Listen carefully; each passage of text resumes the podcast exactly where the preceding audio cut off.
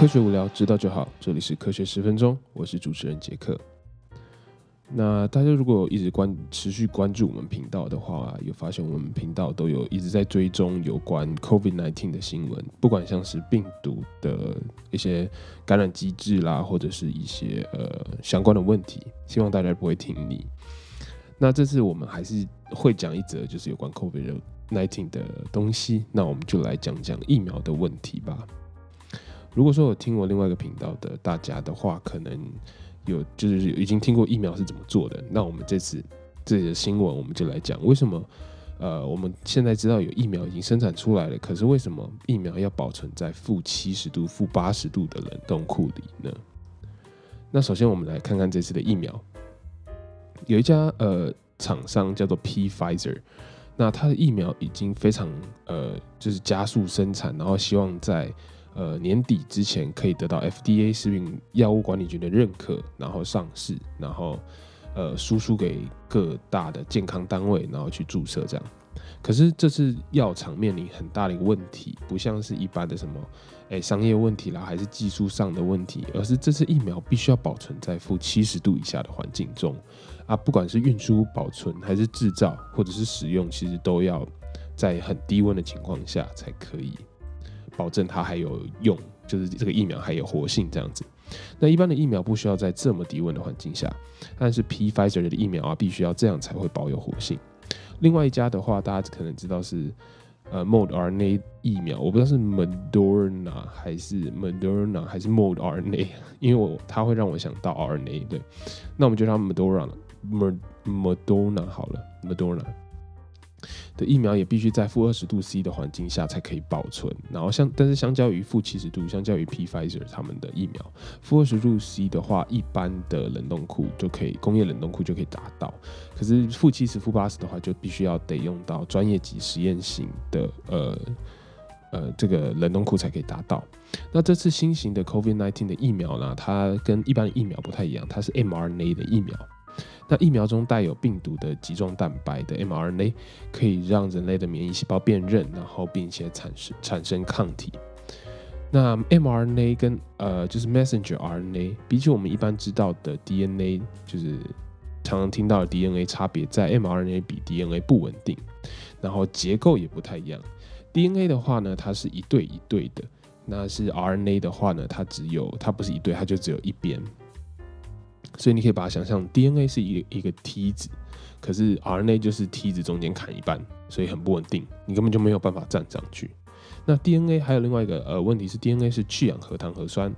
那没有氧分子就是没有去氧嘛，所以去氧分子的情况下，DNA 可以存在比较久的时间，不会跟空气有反应或者是什么。可是 RNA 的话，它是有氧分子的，所以很容易断裂。很容易，就是它的活性比较大，可能跟别的东西会产生化学反应这样子。但是对于生物体来说呢，RNA 其实更容易辨认，而且更容易呃比较有效率的来去利用。接下来可能要再讲深一点点的生物学。呃，当细胞需要呃去作用、去反应的时候，它们需要很多不同的蛋白质。那细胞是很小一个的单位，它没有办法说有一个很大的仓库储存每一个什什么需要的用的蛋白，就有一个仓库这样子。所以每次就是你可以把它想象成一个工厂，每次细胞有一个订单来的时候啊，呃，细胞就会叫生产线开始列印出设计图。那那个设计图其实就是呃 DNA。那这个蓝图很重要，所以不能直接把这个蓝蓝图拿用，以免就是弄脏了或者是用坏掉。所以呢，用 DNA 来当做模板去做出 RNA，那再用 RNA 去当做模板去制造我们所需要的蛋白质。RNA 很快就可以制造很多很多蛋白质。那我们刚刚讲到的 RNA 它很不稳定，所以它也很快的就可以被降解消失。那这样对细胞来说有一个好处，就是它可以很很方便的控管。我要这个蛋白的时候，赶快有很多；我不要的时候，你就不要有了，赶快消失掉。而这次的疫苗是含有 RNA 的疫苗，就表示细细胞它可以很快的辨认并且利用，但是也有可能很快的就被降解掉、消失掉。特别是 RNA 啊，比起 DNA 呃来说，就是真的。比较容易被免疫细胞发现，然后除掉这样子。那非常的低温，就像我们刚才讲到的 ultra cold，就是负七十、负八十度的这样的低温，可以很保证 RNA 不容易被降解，它就是结构会更加稳定。因为你在越冷的情况下，你的分子越不容易震动，越不容易坏掉。呃，为了让 RNA 更加稳定啦，更容易被细胞拿来用，呃，不会被降解掉，这两间公司就是 Moderna 跟呃 Pfizer，他们两间公司使用了不同的 lipid，就是脂肪。类型的一个分子去披附在 RNA 的分子上面，那这层分子啊，也就是造成说两家公司用的不同的分子，所以造成不同保存温度的一个重点。Pfizer 公司的话，预估疫苗必须在二十天内从制造到医院注射，必须要这样子，呃，才可以保证它的活性。因为如果不在负七十度 C 以下，能保存的时间非常非常短。而 Madonna 这间药厂呢，对于 Pfizer 来说，它就可以保存比较久的时间，因为它就可以负二十度就可以了嘛。好，那我们就是讲完了这个 COVID 的新闻，我们再来讲讲一个比较特别一点、比较天马行空一点的新闻。第二个新闻来跟大家讲太空旅行，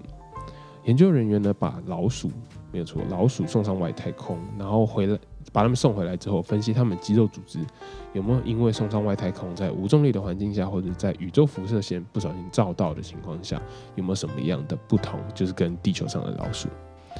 那 Layakis 博士发现，他的名字好难念。Layakis 博士发现说，虽然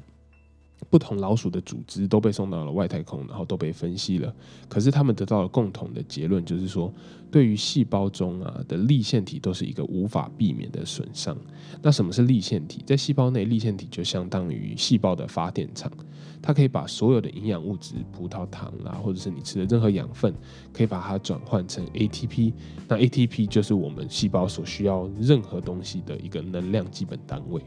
就像是细胞的食物这样子。那你可能会觉得，哎，老鼠可能立腺体有问题，可是人的立腺体那可能就不一样了嘛，所以人可能就不会到外太空就会有问题这样子。那很有趣的是，这群研究团队呢也想过这样的问题，于是他们跟 NASA 去合作，取得了五十九位太空人的健康资料，然后去跟他们分析追踪说他们的健康，还有取取一些切片组织来看他们组织的状况，而得到相同的结论。所以呢，单一细胞的损伤率要比个体来来的低。所以如果你是越单一的细胞，就是不是一整个组织的话，如果你是一整个人的话，譬如说一整个人跟你一只手臂，虽然听起来很奇怪，但是一只手臂的损伤率会比一整个人还要来得高。那肝脏，尤其是肝脏这个器官，它的转变、它的病变，呃，比起其他器官还要更多。然后，他们这些所有细胞的立腺体的功能都有受到影响。那太空旅行中，宇宙的辐射啊，因为没有大气层，没有地球像大气层这样臭氧层的保护，所以很容易就是直接照射到人体，然后造成嗯造成很重很严重的伤害。可能一开始你不会感受到，可是从细胞层面或者是从 DNA 层面来说，这样的改变、这样的损伤其实是很可怕的。立腺体尤其是细胞很重要的发电厂，你能想象没有发电厂就没有电嘛？那你整个人就不能活动，所以辐射线很容易影响到影响到立腺体，这是一个很大的问题。那研究学者先跟临床学者在合作，在想办法怎么样才能保护我们正常组织的细胞，然后保护它们不受影响。以方便未来的太空旅行啦，或者是火星移民啦，或者 Elon Musk 讲的就是，呃，我们接下来在二零多少、二零五零还是二零三零，我们就要飞到火星这样子的一个移民做准备。因为我们一定会花很久的时间待在宇宙中，所以我们就是你，你也不会想要搭一个飞船到移民之后，然后身体整个烂掉嘛。好，那第三则新闻，呃，我们来讲。心理学有点像心理学、哲学加上神经学，反正多重科学的结合，就是我们频道的宗旨。自我意识啦，自我认知是身为人类一个很重要的特质。那我们随着年龄的增长，慢慢的社会化，然后慢慢的教育，慢慢的形塑成不一样的自己。我所谓的不一样的自己，就是跟你小时候已经不是同一个你了。可是新的研究发现说，透过大脑的扫描啦，他们就发现，哎，有一部分的脑其实他们，呃，作用的时候始终都是同一个你。虽然听起来有点有有点玄幻，有点抽象，但是继续听我讲。研究人员想要回答一个问题，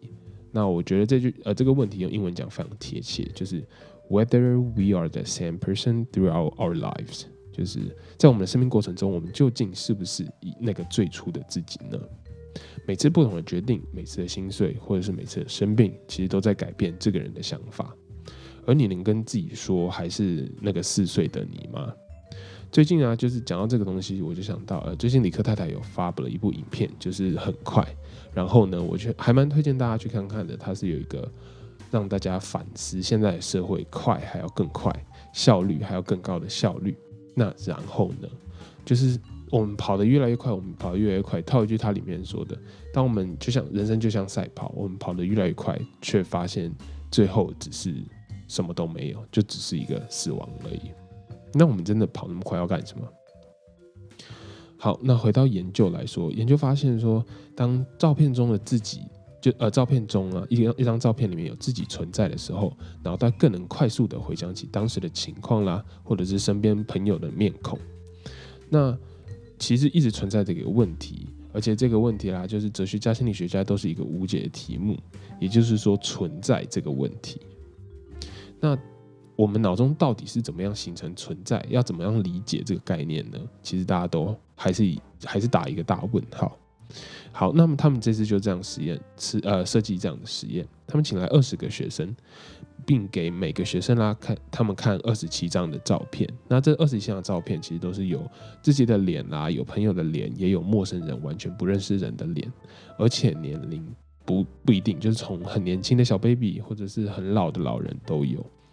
那每张照片只停留一秒钟，然后就就是闪过。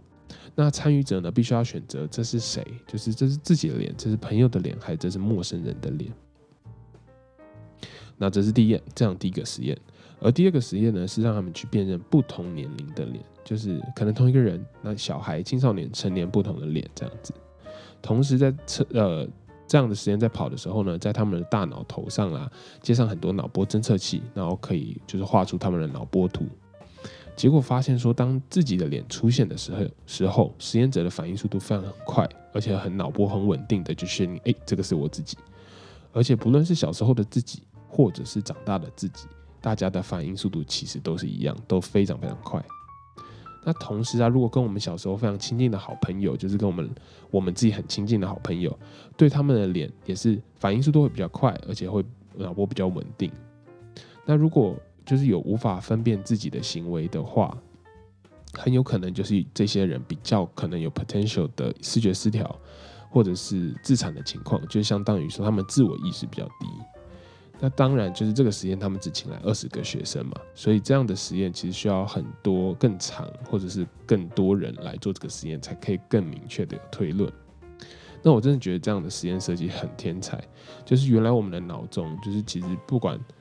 是在什么时候的我们，我们都可以很清楚的认识到这个是我，哪怕就是你对小时候的记忆很模糊。那实验发现说，就是你对小时候记忆很模糊，当你看到你自己小时候的照片的时候，你却是。还是非常知道，而且很快就可以反映出这就是我。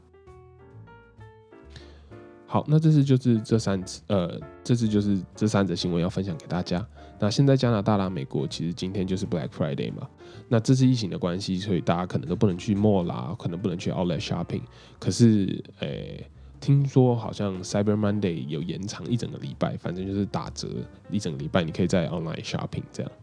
好，那 Thank Happy Thanksgiving and Black Friday 喽，See ya。